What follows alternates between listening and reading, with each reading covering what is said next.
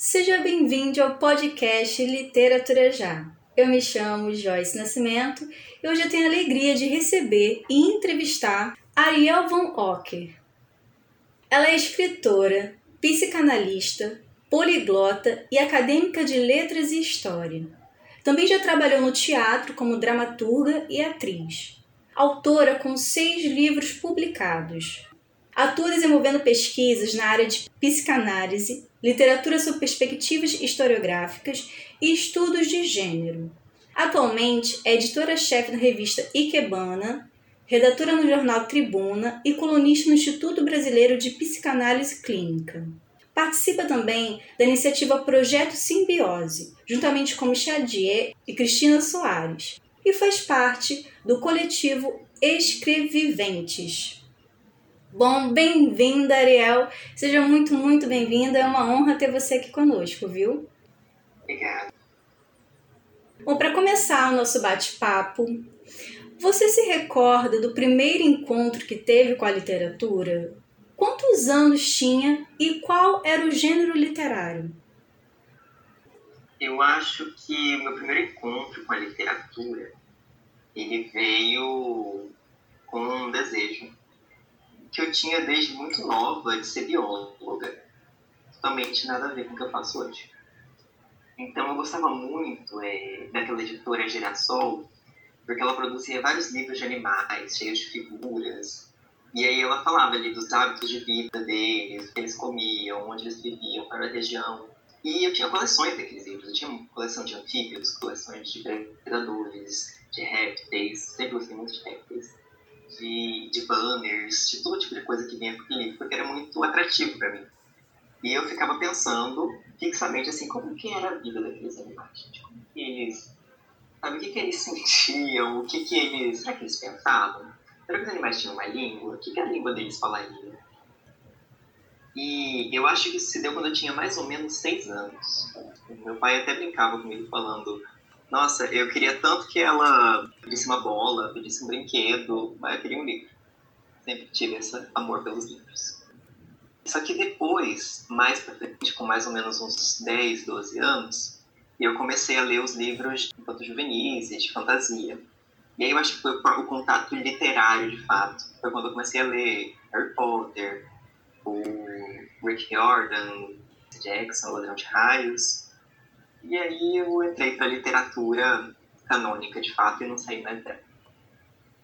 Falando um pouquinho sobre o seu processo de escrita agora, você possui um local específico para escrever? Tem um dia, um horário ideal? Eu gosto muito de escrever no escuro do meu quarto. Eu escrevo pelo computador ou pelo celular. E de noite, preferencialmente, sozinha.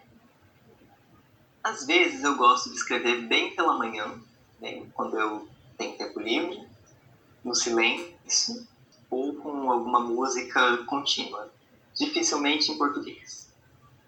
Prefiro música instrumental ou uma música latina, mexicana, não sei, dificilmente em inglês, dificilmente em português também. É... Sempre com café, gosto muito de beber café enquanto escrevo mas sobretudo no meu quarto, no escuro de noite, são os momentos em que eu produzo melhor. Por muito tempo, eu morava num prédio, eu deixava todas as luzes apagadas de noite, abria a janela e ficava olhando a rua e as luzes da rua, ou então na sacada. Saíam coisas, não sei se boas, mas saíam várias coisas dali. É esse processo, mais ou menos. Curioso isso, porque normalmente as pessoas escrevem na claridade, né? Bem legal isso, eu não, não fazia ideia. Tem bastante a ver com o conteúdo também do que eu produzo, porque eu gosto de trabalhar com questão do, do oculto, do sombrio. Não sombrio no sentido místico da coisa especificamente, mas com o sombrio do que não é visto, passa despercebido. Eu gosto. Você escreveu em 2016 e lançou no fim de 2021, que é o Canções da Tarde. Qual foi o maior obstáculo encontrado ao longo desse tempo? Foi na escrita, na finalização do livro ou na publicação dele como autor independente? Olha, eu acho que o maior desafio está ali no trâmite da escrita para finalização. Publicação como autor independente, falo nada. Eu escrevi ele em 2016 e naquela época eu estava morando em Porto Alegre, sozinho. E eu tinha começado a ler um livro do Matsuo Basho, que se chamava Trilha Estreita ao Confim, e estudar mais sobre filosofia oriental, poesia oriental, chinesa e japonesa. E era coincidentemente outono. Então eu ficava vendo, eu sentava na janela e ficava vendo uma florzinha laranja, não sei qual era, e olhava as primaveras, os plátanos, que são. E via aquelas folhas caindo, eu ficava pensando, gente, olha como isso é efêmero, né? Como vai passar e vai voltar e vai passar e de novo e vai se esgotando a cada instante. Eu falei, nossa, isso dá um livro. Nisso surgiram heterônimos, né? surgiu a Xu Wang, que seria uma mulher chinesa, e a Iwamoto Izumi, era uma monja japonesa, e pensando como seriam esses conflitos da finitude, da efemeridade do instante, se eles acontecessem uns mil anos atrás. Como seria esse sentimento? E eu mergulhei profundamente naquilo, eu comecei a viver, eu estudei a história dos haikais, né? Das outras formas poéticas, o haiku também, e pensei, vamos tentar captar um pouco dessa. Vamos colocar essa lente e olhar para essa mesma situação. E o livro surgiu ali. Só que naquela época ele tinha outro nome, ele se chamava Cantos da Minha China e 50 Poemas. Depois eu juntei tudo e falei, isso tem muito a ver um com o outro.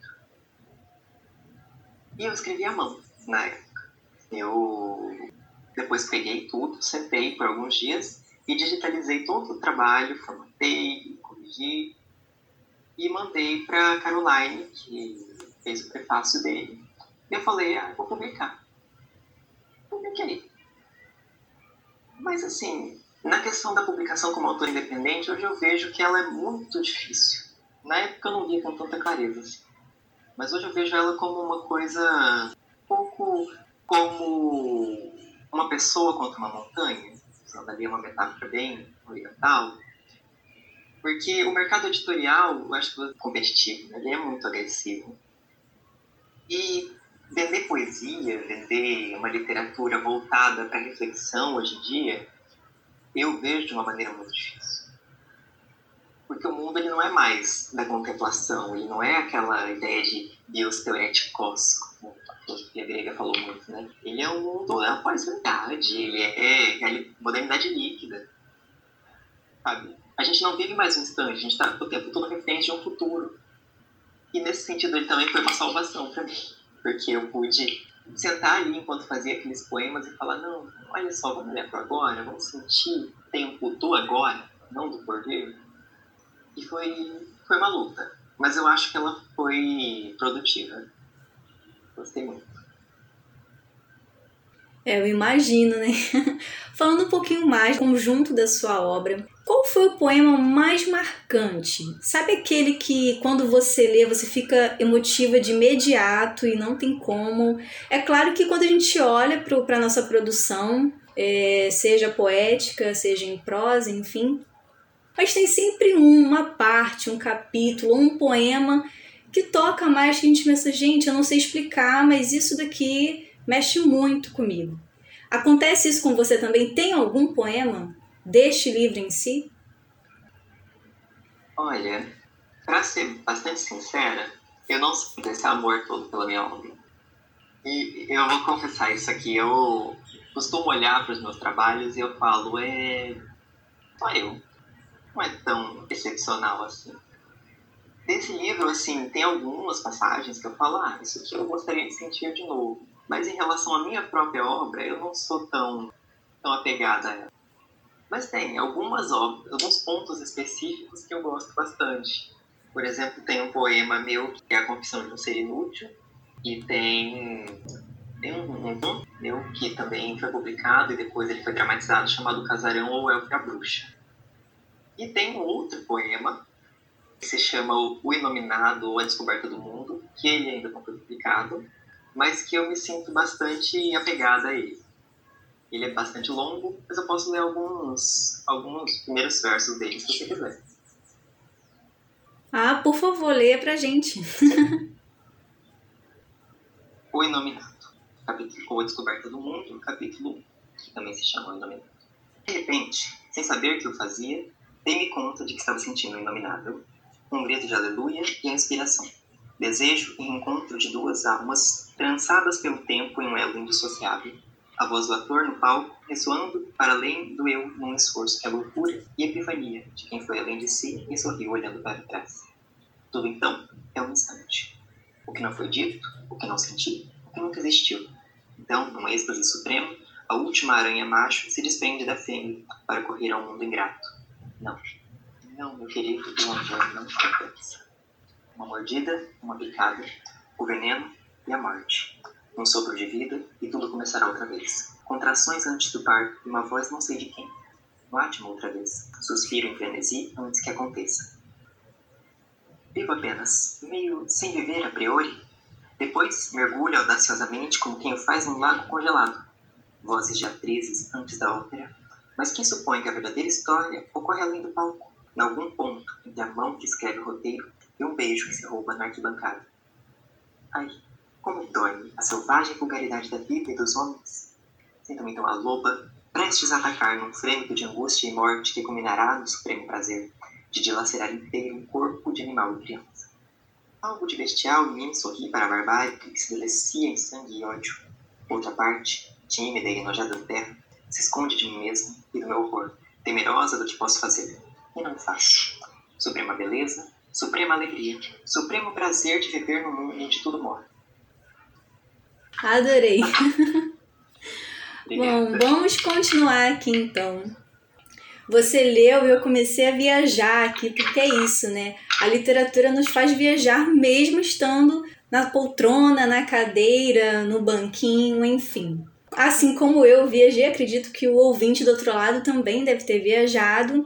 E eu quero saber o que você se sente inclinado a destacar ou enfatizar suas obras. Eu sei que você já falou um pouquinho, mas se puder falar um pouquinho mais pra gente, para aquele ouvinte que ainda não te conhece, para saber um pouco mais sobre quem é a escritora Ariel. É, tem alguns temas que eu acho que, mesmo que eu tentasse fugir deles, eles sempre aparecem ali.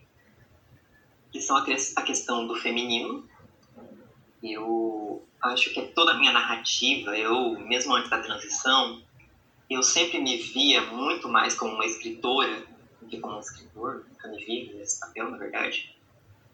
Então, o feminino, as feminilidades, essa, de uma certa maneira, essa falta de identidade do que a gente tem constituído, né, do que é ser mulher, como Lacan dizia, a gente às vezes se vê frente a essa pergunta, o que é, o que é ser mulher?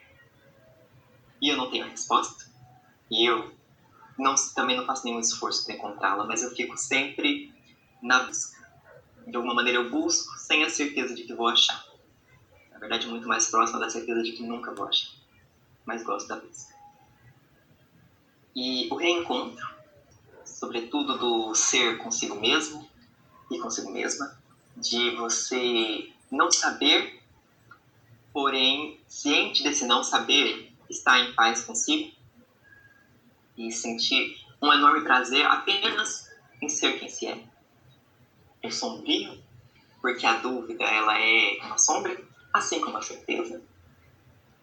Porque não sombrio, como eu disse, né, no sentido de algo assustador, mórbido, semi-imperial, embora às vezes só tenha aparência assim, mas como algo que eu não compreendo ainda é, um dos meus primeiros contos, inclusive, publicados, se chamava A Mulher de Embaré, que era uma, uma referência a Tranca-Rua de Embaré e Maria Padilha, que são entidades ali da Umbanda, da linha da esquerda, né, Exu e Pombagira.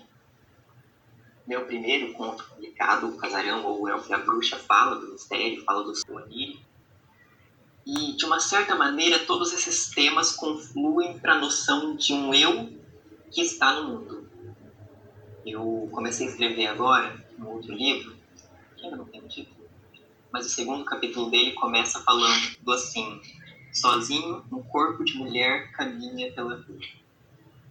Eu acho que essa é a grande noção que permeia né. É como se ela fosse um corpo franzino, magrinho, feminino, profundamente é, profundamente individual, mas parte de um mundo que é gigantesco e do qual também ele faz parte. Eu acho que isso tem um pouco a ver, talvez, com o fato de eu ser autista. Então, eu me vejo um pouco, às vezes, estrangeira na minha própria terra. Mas é isso, sabe? E é uma grande busca, um grande reencontro. Bom, a gente está quase terminando, mas antes de finalizar, eu preciso fazer esta pergunta, que você já falou lá no iníciozinho, na verdade eu vou falar um pouco mais agora. Eu sei que você está à frente da revista e da editoração Revista Ikebana já há algum tempo, certo? É, como você enxerga o cenário editorial no Brasil? E além disso, que conselhos ou dicas você deixaria para os novos escritores que podem estar nos ouvindo neste exato momento? É, aproveitando que você falou da Ikebana, eu vou aproveitar e, e juntar tudo na resposta. É, eu conversava alguns dias atrás com o Paulo, responsável pelo Instituto Decolonial Brasileiro, aliás, Instituto Coletivo Decolonial Brasileiro, e a gente chegou a um ponto consensual, que o mercado editorial ele é, como é o mote do nosso mundo, capitalista então a arte ali ela é um produto que precisa ser vendido. E isso, de uma maneira bastante violenta, acaba cerceando né, a liberdade do artista. E eu não gosto disso. Eu acho isso, eu acho que isso perde muito.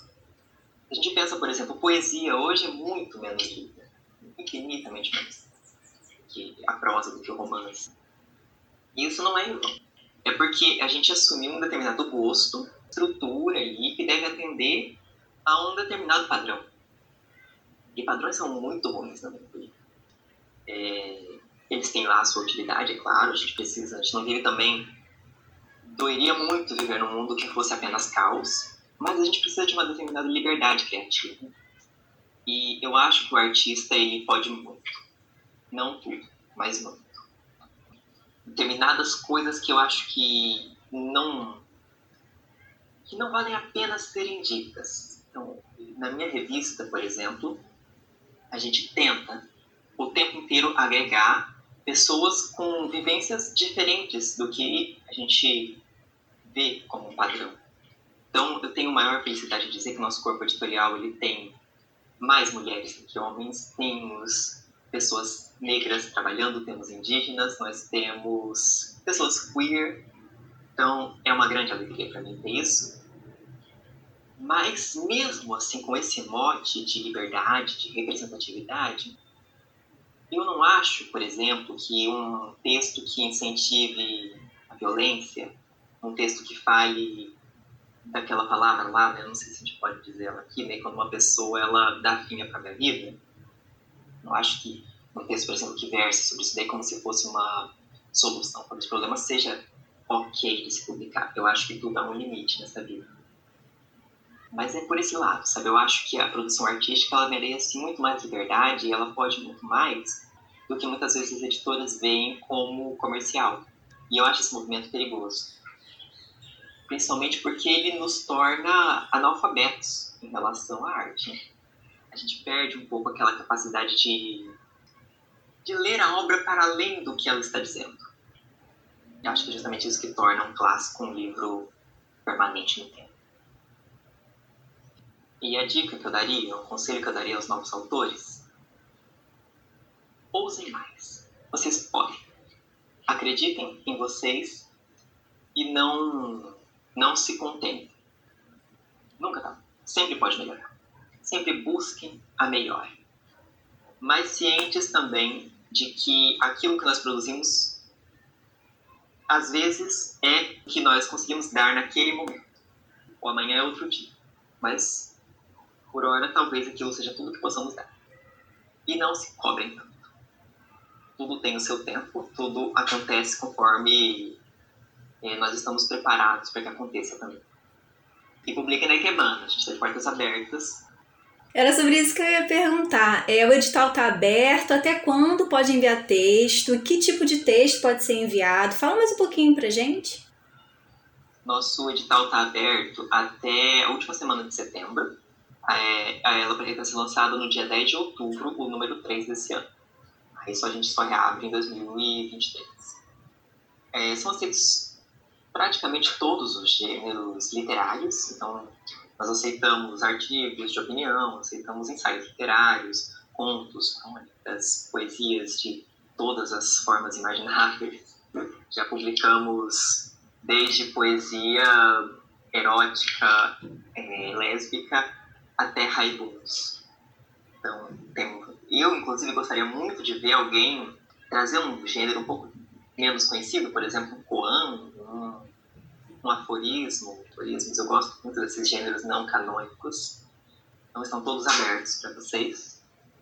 E nossa equipe editorial está sempre de portas abertas, sempre pronta a responder, a tirar dúvidas, a dar nossos pareceres. Às vezes um texto ele tem alguns errinhos pontuais, mas a gente pode melhorar, a gente dá esse feedback para o autor poder publicar. É isso. Uma revista eclética. eclética. Tanto que esse é, esse é a razão para ela se chamar Ikebana. Porque o Ikebana ele é um arranjo floral japonês, de, de formas diferentes. Tem folhas, com caules, com folhas. Então, é isso. Nossa Ikebana é uma junção de várias individualidades que formam esse coletivo Bom ouvinte, eu recomendo. Eu conheço a revista pelo Instagram, que foi lá que inclusive nós nos conhecemos. E se puder seguir, segue lá a revista, segue a Ariel, trabalho é muito bacana, muito legal. Agora, Ariel, a gente vai partir para a segunda fase da entrevista, que é realmente o encerramento, que eu chamo de ping-pong. Lembrando que eu vou perguntar, você responde o que vier na sua cabeça, tá bom? Tudo bem. Começando, hein? Dia ou noite? Noite. Música preferida? Nona Sinfonia de Beethoven. Um filme? Aí, Amadeus. Revista Ikebana? Representatividade. Essa pergunta é difícil, mas você já, já mencionou, mas eu vou perguntar de novo. Ser mulher é? Complexo. Também acho. E a última, para fechar, escrever é. Liberdade. Ai, concordo. Ai, eu super, super feliz de te receber aqui. Muito obrigada por conversar conosco. Muito sucesso para todos os seus projetos, para você, para a revista. E você, ouvinte querido, querida, gratidão pela apreciação. Não esquece, em Revista Cabana e também o Literatura Já. Estamos lá no, no Instagram, beleza? Eu espero todos vocês sábado que vem, viu? Quer falar alguma coisa, Ariel?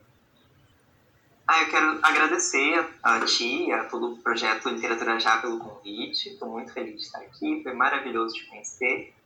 E uma gratidão também a todos, todos e todas que nos ouvem. Um grande abraço. É isso aí. Beijos e abraços para todos vocês e até sábado que vem. Até lá!